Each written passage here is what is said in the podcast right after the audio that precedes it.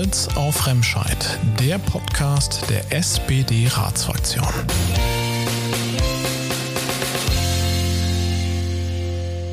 Hallo und herzlich willkommen zur allerersten Folge von Stolz auf Remscheid. Mein Name ist Malte Baumgarten und ich werde künftig einmal im Monat mit Menschen sprechen, die in und für Remscheid sozialdemokratische Politik machen. Was treibt sie an? Welche Ideen haben sie für unsere Stadt und wie ticken sie eigentlich privat? All das und noch viel mehr versuche ich in rund 30 Minuten herauszufinden. Mein heutiger Gast ist unser Fraktionsvorsitzender im Stadtrat und Landtagsabgeordneter für Remscheid, Sven Wolf. Hallo Sven. Hallo Malte. Ich freue mich sehr, dass du heute hier bist. Dein Terminkalender ist ja sehr eng getaktet, gerade in Wahlkampfzeiten. Bevor wir jetzt wirklich in die Tiefe gehen, starten wir mit einem kleinen Steckbrief, um dich etwas näher kennenzulernen. Gerne. Name. Mein Name ist Sven Wolf. Alter. 46 Jahre alt. Beruf. Rechtsanwalt. Geburtsort. Remscheid. Wohnort. Remscheid. Welcher Stadtteil? Vieringhausen. Hobbys. Also, wenn ich mal Zeit habe, dann lese ich sehr gerne, liege dabei gerne in der Sonne oder ich koche unheimlich gerne für Freunde und Familie. Deine Lieblingsfarbe? Blau. Seit wann bist du SPD-Mitglied? Ich bin seit 1998 Mitglied in der SPD. Und was ist dein Lieblingsort in Remscheid? Ich selber gehe unglaublich gerne in die Sauna und finde das sehr, sehr entspannt, da einfach zu sitzen und zu schwitzen. Und wir haben hier in Remscheid eine wirklich tolle Saunalandschaft und da bin ich sehr, sehr gerne. Ja, vielen Dank für diesen kleinen Steckbrief. Damit konnten wir dich jetzt schon mal in aller Kürze etwas näher kennenlernen. Und jetzt wollen wir natürlich etwas tiefer einsteigen. Du warst an der Grundschule Rheinshagen und hast dann 1995 dein Abitur am ehemaligen Emma-Gymnasium, jetzt dem Emma-Herweg-Gymnasium gemacht. Gibt es irgendein politisches Ereignis aus deiner Schulzeit, an das du dich noch erinnern kannst und das dich geprägt hat? Also meine damalige Schulzeit, die war tatsächlich so ein bisschen geprägt von dem ersten Krieg im Nahen Osten. Da ging es um den ersten Irakkrieg. Da haben wir als Schülerinnen und Schüler tatsächlich demonstriert dagegen. Und natürlich, du hast gerade gesagt, der Name meiner ehemaligen Schule hat sich verändert. Das war eine Diskussion, die haben wir seinerzeit, als ich da noch Schüler war, tatsächlich auch schon geführt, diese Diskussion passt eigentlich der Name Ernst Moritz Arndt zu einem Gymnasium oder wäre nicht ein anderer Name besser? Also du begrüßt auch wirklich die Änderung äh, und den neuen Namen des Emma-Gymnasiums. Das auf jeden Fall. Also die Diskussion gab es ja wirklich über viele Jahre und Jahrzehnte und ich bin sehr froh, dass die Schule da jetzt sich auf den Weg gemacht hat, eine gute Entscheidung getroffen hat und der Stadtrat dem dann am Ende auch zugestimmt hat. Ja, nach dem Abi an der Emma hast du deinen Zivildienst in der evangelischen Lutherkirchengemeinde absolviert. Wie sehr hat dich denn diese Erfahrung geprägt? Ja, damals als Zivi ist man mit den Gemeindeschwestern durch den Stadtteil, hat sich um ältere Menschen in der Gemeinde gekümmert. Ich habe tatsächlich unglaublich viel gelernt in dieser Zeit. Ich habe nicht nur gut Autofahren gelernt, das musste man nämlich und immer überall in der Innenstadt einparken. Das konnte ich danach wirklich ganz toll. Ich habe aber auch viel gelernt im, im Umgang mit älteren Menschen, weil tatsächlich der Zivi, der dann zum Spazierengehen kam oder der zum Einkaufen äh, geschickt wurde, war auch immer eine Bezugsperson für die älteren Menschen. Dann hat man sich viel unterhalten und auch viel über unterschiedliche Menschen erlebt. Und das ist eine Erfahrung, die fand ich wirklich sehr prägend und wo die Gemeindeschwestern tatsächlich uns besonders geholfen haben. Das war dann die Situation, dem man natürlich da auch begegnet ist, dass viele dieser älteren Menschen auch während dieses Zivildienstes dann auch verstarben. Und da musste man dann als junger Mensch mit umgehen. Und das fand ich, haben die Gemeindeschwestern echt wirklich toll gemacht, uns da auch immer wieder Orientierung zu geben und uns zu helfen. Welche Rolle spielt denn Religion heute für dich? Also Religion war immer für mich ein ja ein, ein Haltepunkt in meinem Leben, auch wenn es schwierige äh, Situationen gegeben hat. Ich bin vor vielen Jahren mal schwer krank gewesen und war viele Monate im Krankenhaus und habe tatsächlich auch ja um mein Leben ein bisschen ringen müssen.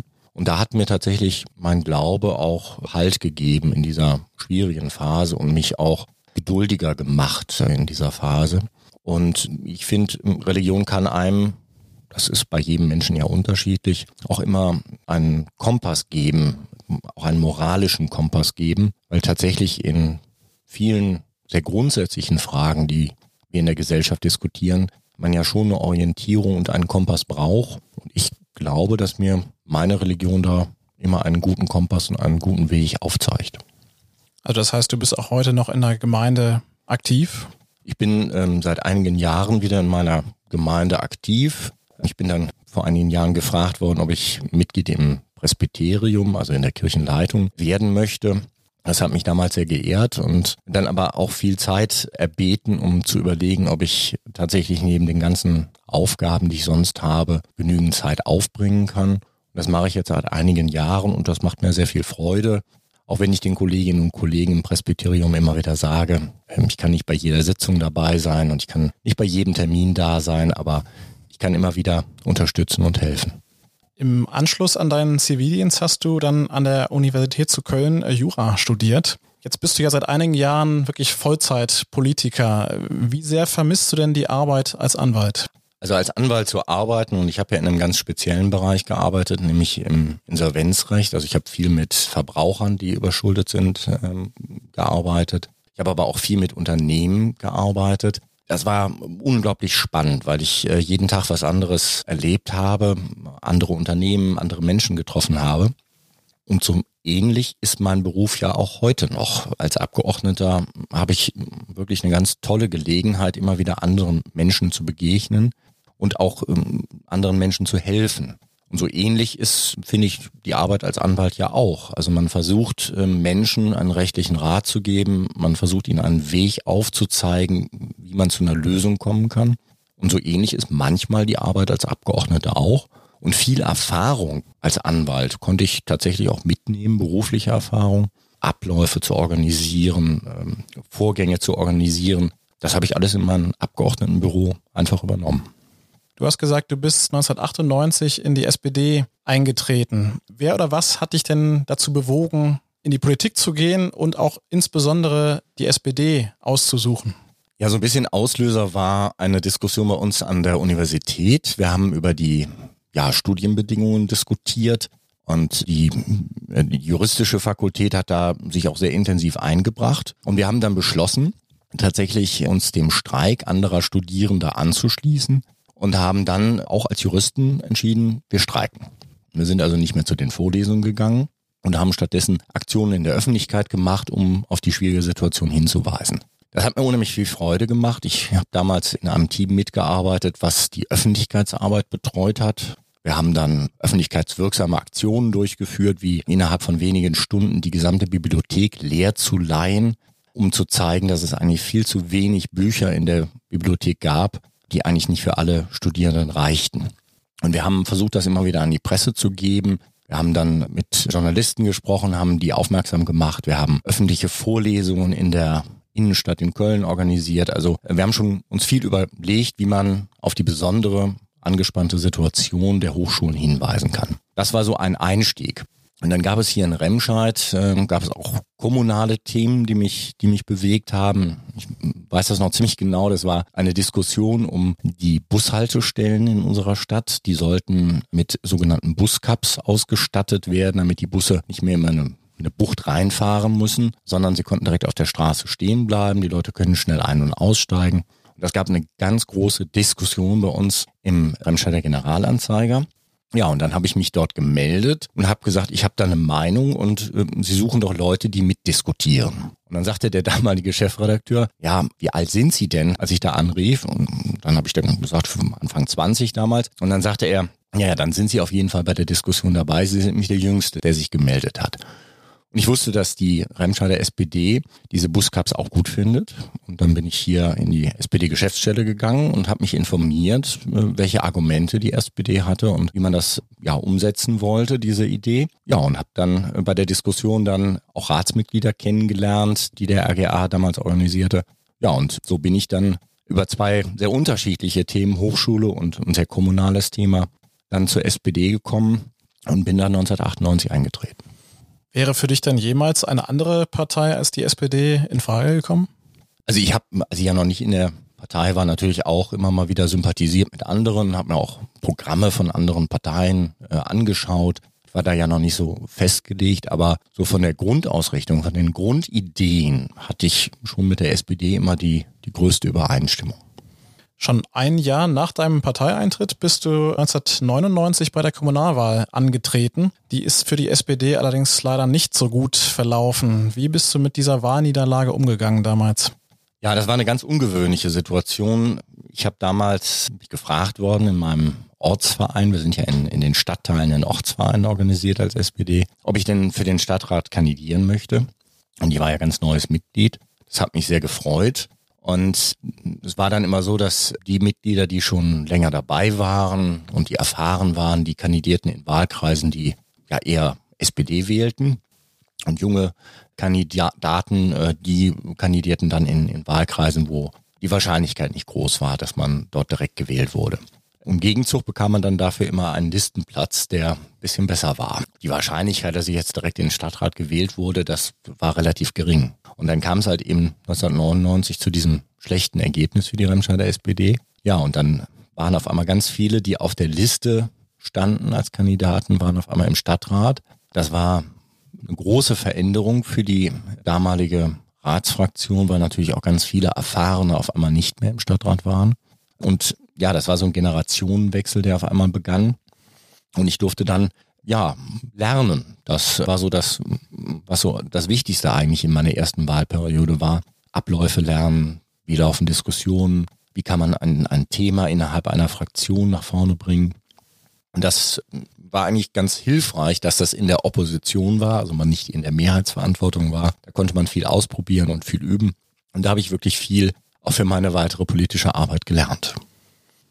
Ja, du hast es gerade angesprochen. Du bist eben trotz der Wahlniederlage der Remscheider SPD bist du in den Stadtrat eingezogen und warst dort dann jüngstes Mitglied. Wie wurdest du denn damals von den Etablierten dort empfangen?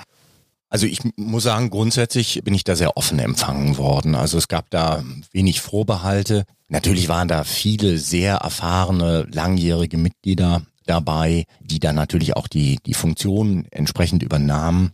Aber ich habe immer den Eindruck gehabt, insbesondere der damalige Fraktionsvorsitzende Hans-Peter Meinecke, dass er ein großes Interesse daran hatte, auch mit Jüngeren zu diskutieren, die Meinung auch von Jüngeren anzuhören. Und das äh, hat immer große Freude gemacht. Und ich war ja glücklicherweise nicht der einzige sehr junge, sondern ein anderer bekannter Remscheider, nämlich Sven Würz, der ja inzwischen Stadtdirektor hier in der Stadt ist, äh, ist damals auch 1999 in den Stadtrat gewählt worden und wir beide Jüngsten, wir saßen nebeneinander dann in der letzten Reihe im Stadtrat und ja, und man hat schon wenn wir eine gute Idee hatten, auch auf uns gehört. Und das fand ich immer sehr gut. Und ich versuche heute so ähnlich jungen Menschen in der SPD-Ratsfraktion äh, auch die Möglichkeit zu geben, sich einzubringen und tatsächlich auch ihre Ideen zu formulieren. Jetzt bist du ja schon seit, man kann es kaum glauben, seit über 20 Jahren im Remscheider Stadtrat. Auf welches gelungenes Projekt in Remscheid bist du denn in dieser Zeit besonders stolz? Also wir haben es in den letzten Jahren äh, geschafft, trotz unglaublich schwieriger finanzieller Situation nie den Schwerpunkt in unserer Politik aus dem Blick zu verlieren. Und das ist der Bildungsbereich. Also wir haben trotz der angespannten Situation es geschafft, immer wieder Geld in die Hand nehmen zu können oder Kredite speziell aufzunehmen, um tatsächlich in die Bildung zu investieren. Das wird ja überwiegend, nämlich die Schulgebäude werden ja durch die Stadt finanziert und bezahlt. Und das haben wir hinbekommen. Wir haben in die Ausstattung von Fachräumen investiert. Wir haben versucht, in die Digitalisierung in den Schulen zu investieren. Und jetzt ist es uns tatsächlich zum ersten Mal seit ja, fast 30 Jahren gelungen, ein komplett neues Schulgebäude zu bauen. Wir haben ein ganz neues Berufskolleg gebaut, was jetzt fast fertig ist, direkt am Remscheider Hauptbahnhof und wo dann wahrscheinlich nach den Sommerferien in diesem Jahr die Schülerinnen und Schüler dann einziehen können und dort Unterricht bekommen. Und das finde ich ist ein, ein wirklich ganz, ganz starkes Projekt, äh, was eben zeigt, dass trotz der finanziell schwierigen Situation wir eben den Blick auf den Schwerpunkt Bildung nicht aus dem Auge verloren haben. Was sind für dich denn aktuell die wichtigsten Dinge, die in Remscheid unbedingt angepackt werden müssen? Ja, nachdem das leider ja mit dem DOC in Lennep nicht funktioniert hat, müssen wir uns jetzt dringend Gedanken machen, was machen wir denn eigentlich mit dieser großen Fläche direkt in Lennep an der Altstadt? Also wie kriegen wir da einen Impuls in die Lenneper Altstadt? Das gleiche gilt aber auch für die Innenstadt. Das Allee Center war damals, glaube ich, eine sehr, sehr gute und kluge Entscheidung für, für Remscheid, auch eine hoch umstrittene Entscheidung. Aber dadurch haben wir immer noch einen großen Anker in der Innenstadt und wir müssen eben dafür sorgen, dass auch drumherum die Aufenthaltsqualität so ist, dass sich die Menschen da wohlfühlen und gerne dahin kommen. Das sind so, was so die, die Stadtplanung angeht, glaube ich, zwei ganz zentrale Aufgaben. Aber wir müssen auch dafür sorgen, dass es zum Beispiel für die Unternehmen und auch für die Arbeitsplätze in unserer Stadt ausreichend Flächen gibt, damit Unternehmen sich verändern, damit Unternehmen auch wachsen können in unserer Stadt. Das sind, äh, glaube ich, neben dem großen Schwerpunkt Bildung, was ich ja schon ansprach, glaube ich, die großen Herausforderungen. Emscheid hat es ja dem Bund vorgemacht und äh, nach der Kommunalwahl 2020 eine Ampelkoalition ins Leben gerufen. Wie lautet denn da bisher deine Zwischenbilanz? Also ich finde die, die Arbeit innerhalb dieser Ampelkoalition, die ja eigentlich schon eine sehr, sehr lange Tradition bei uns in der Stadt hat. Es gab ja schon verschiedene, ja nicht Koalitionen, aber Kooperationen zwischen der Remscheider SPD, den Grünen und der FDP die finde ich immer sehr bereichernd, weil jede der drei Parteien kann ganz unterschiedliche Themen und Schwerpunkte in so eine Diskussion hineinbringen.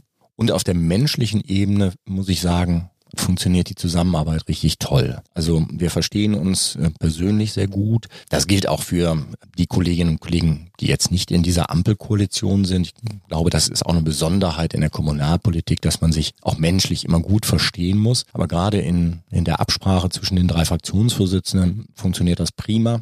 Da ist keiner der der Älteste, der immer die Meinung vorgibt, sondern wir sind da wirklich gleichberechtigt auf Augenhöhe. Du hast es ja vorhin angesprochen, das Designer Outlet Center, das geplante äh, in Lennep, ist leider vor kurzem gestorben dieses lange Projekt. Gleichzeitig hat auch die Rheinische Fachhochschule in Hohnsberg angekündigt, ihre Dependance zu schließen. Das waren ja doch zwei herbe Enttäuschungen für Remscheid in den letzten Monaten. Was kann denn aus deiner Sicht getan werden, um Lennep, aber auch Hohnsberg neue Perspektiven zu eröffnen?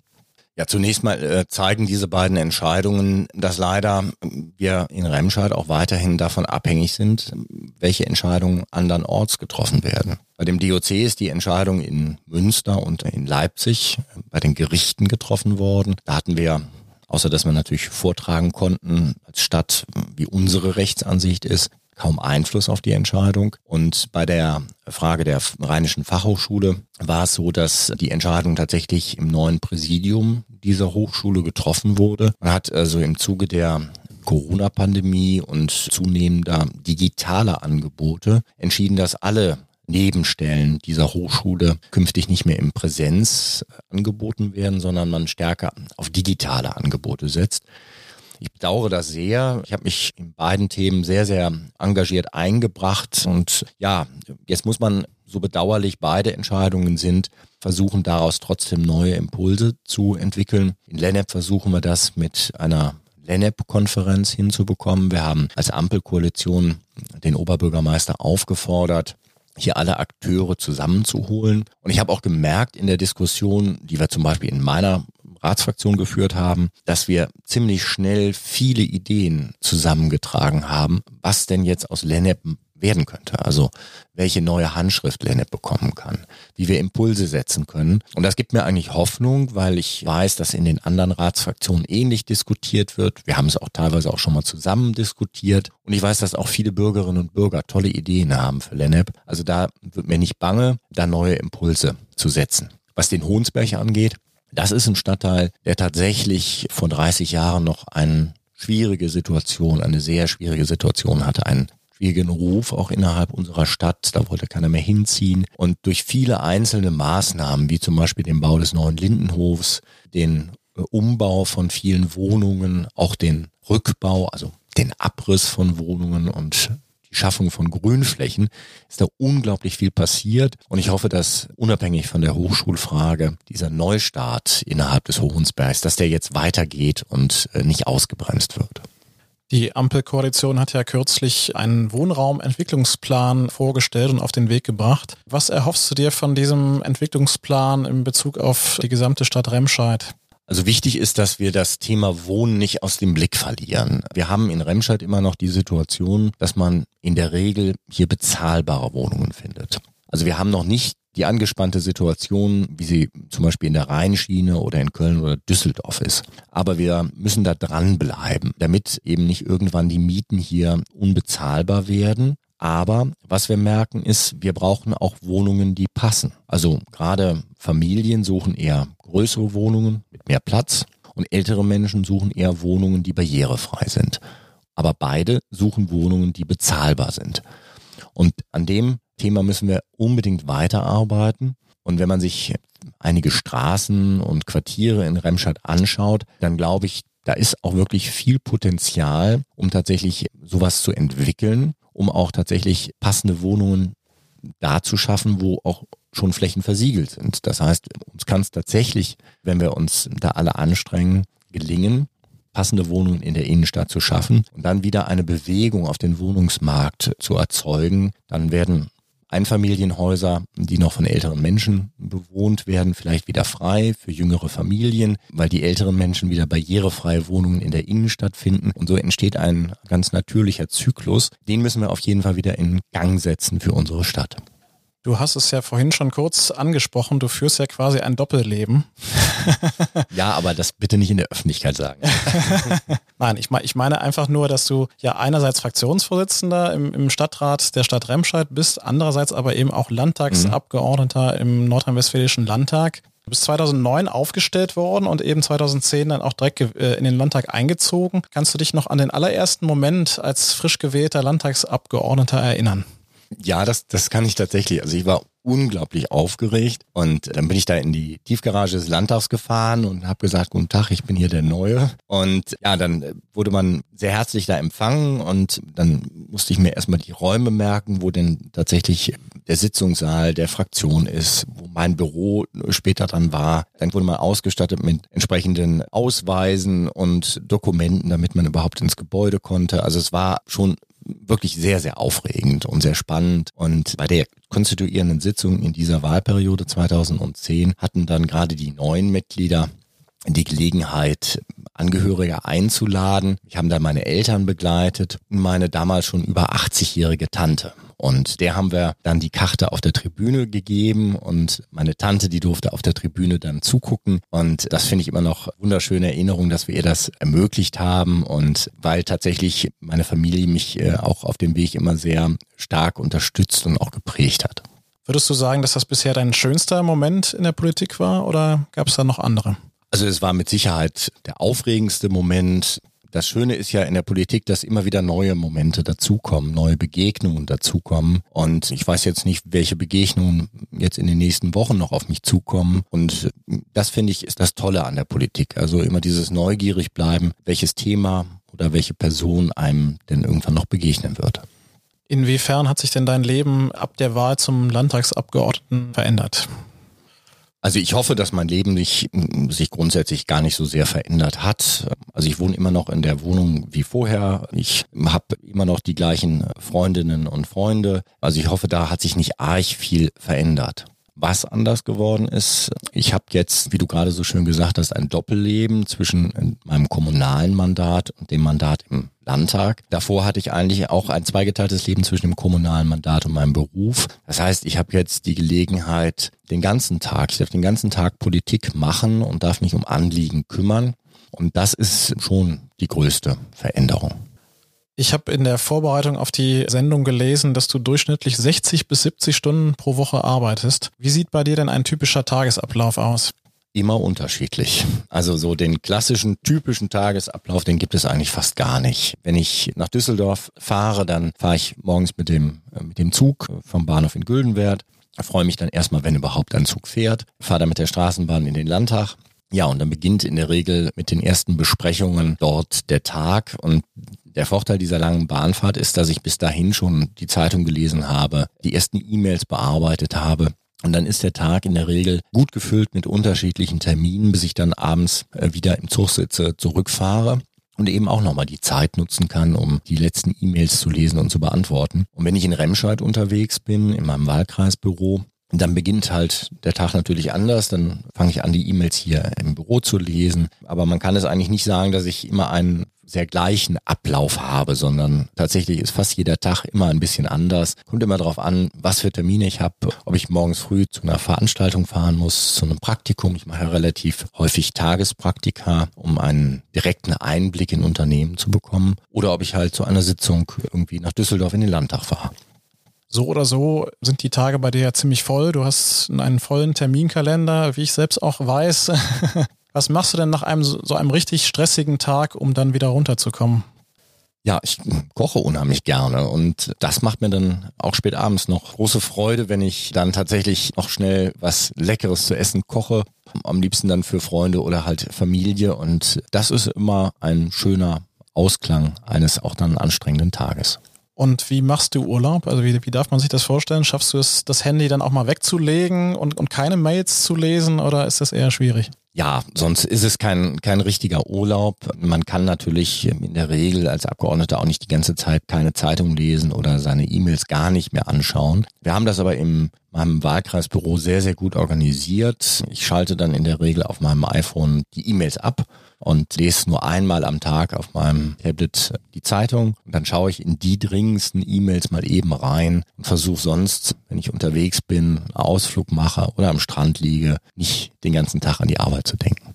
Man sieht dich in politischer Funktion eigentlich ja immer und ich kann sagen, auch jetzt gerade äh, im modischen Anzug. Trägst du denn zu Hause auch mal Jogginghose? Ich trage zu Hause keinen Anzug sonntags, sondern ganz im Gegenteil, wenn ich nach Hause komme, das erste, was ich mache, ich hänge den Anzug wieder schön auf, damit er nicht knirbelt. Und natürlich sitze ich auch in der Jeans oder auch mal in der Jogginghose auf der Couch. Gibt es irgendeine Person, in, in deren Rolle oder eben auch Anzug du gerne einmal für einen Tag schlüpfen würdest? Also ähm, wenn ich jetzt irgendeine einen Politiker, eine Politikerin nennen würde mit einem ähm, aktuellen Mandat, dann würden ja alle sagen, jetzt will er das doch noch werden oder so. Deswegen, das ist vielleicht ganz schwierig. Also ich höre unheimlich gerne Schlager, aber mit dem Singen, das passt irgendwie nicht. ich bin mal gefragt worden, was denn so als Kind mein Berufswunsch gewesen ist. Und da muss ich sagen, habe ich damals tatsächlich auch immer mal gedacht, na, Pfarrer wäre vielleicht ein schöner Beruf, äh, weil die tatsächlich es ja schaffen, mit ihren Worten auch Menschen Mut zu machen, vielleicht mit so einem Pfarrer mal zu tauschen. Das wäre ganz spannend. Jetzt hast du meine nächste Frage eigentlich schon beantwortet. Die wäre nämlich, welche Art von Musik du gerne hörst. Also anscheinend ist es Schlager. Ab und zu auch, ja. Also ich höre eigentlich relativ äh, bunt gemischt. Ich kann aber auch mich sehr für Klassik begeistern. Insbesondere ähm, gehe ich dann gerne mal in ein Konzert von den Bergischen Symphonikern, die wirklich ganz, ganz tolle Musik machen. Also die im Vergleich zu vielen anderen Orchestern also ganz hohe Qualität haben. Und da höre ich sogar gerne auch schwere Symphonien. Bin da vor vielen Jahren auf den Geschmack gekommen, Anton Bruckner, einen österreichischen Komponisten zu hören, der große, sehr lange Symphonien äh, komponiert hat. Da kann auch mal so eine Symphonie mal eine Stunde oder anderthalb dauern. Das ist nicht ganz leicht, aber das finde ich unheimlich entspannt. Neben ganz einfachem Schlager. Jetzt neigt sich unsere äh, Podcast-Folge schon fast dem Ende zu. Ich habe zum Abschluss aber noch eine kleine Entweder-Oder-Runde. Ich bin bereit. Okay. Willy Brandt oder Helmut Schmidt? Helmut Schmidt. Johannes Rau oder Hannelore Kraft? Hannelore Kraft. Landtag oder Bundestag? Landtag. Köln oder Düsseldorf? Mönchengladbach. Ich bin Borussia Mönchengladbach-Fan. Aber als Stadt? Remscheid. Remscheid. Gute Antwort. Rote oder bunte Socken? Bunte Socken. Kochen oder bekochen lassen? Kochen. Netflix oder Kino? Also momentan mehr Netflix. Hund oder Katze? Beides toll. Ähm, Hund. FC Bayern oder FC Remscheid? Das hast du ja eigentlich schon eben. Borussia. Aber Sympathien für den FC Remscheid? Oder? ja, also ich verfolge das schon, dass sie da sehr, sehr mühsam kämpfen und finde es auch äh, schön, dass es immer noch diese Tradition gibt und es auch immer noch sehr viele eingefleischte Fans gibt. Und ich bin vor einigen Jahren gefragt worden, ob ich da in diesen Wirtschaftsbeirat den Verein ein bisschen zu unterstützen. Das habe ich natürlich sehr gern gemacht. Lennep oder Lüttringhausen? Ich bin Remscheider.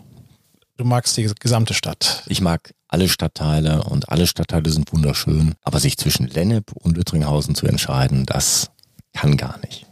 Ja, vielen Dank. Eine letzte Frage habe ich noch, mit Ausblick natürlich jetzt auf die Landtagswahl, die am 15. Mai ansteht. Du hast ja als Sprecher für Rechtspolitik, aber auch als stellvertretender Vorsitzender der Landtagsfraktion viele Jahre sehr eng mit Thomas Kutschaty zusammengearbeitet. Thomas Kutschaty ist heute Spitzenkandidat der SPD bei der Landtagswahl am 15. Mai. Wie schätzt du denn die Chancen auf einen Regierungswechsel ein? Also ich glaube, die Ausgangssituation ist wirklich gut.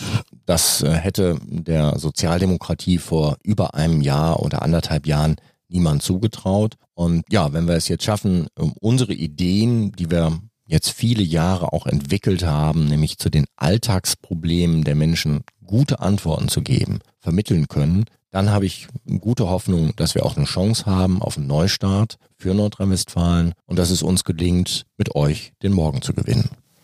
Ja, und damit sind wir tatsächlich auch schon am Ende der allerersten Folge von Stolz auf Remscheid angekommen. Lieber Sven, ich danke dir sehr herzlich für deine Zeit. Malte, ich danke dir ganz herzlich. Und ja, wir drücken dir natürlich alle fest die Daumen für die Landtagswahl am 15. Mai. Die nächste Folge von Stolz auf Remscheid ist schon in Vorbereitung und gibt's dann in vier Wochen. Gleiche Stelle, gleiche Welle. Also macht's gut, bleibt gesund und tschüss.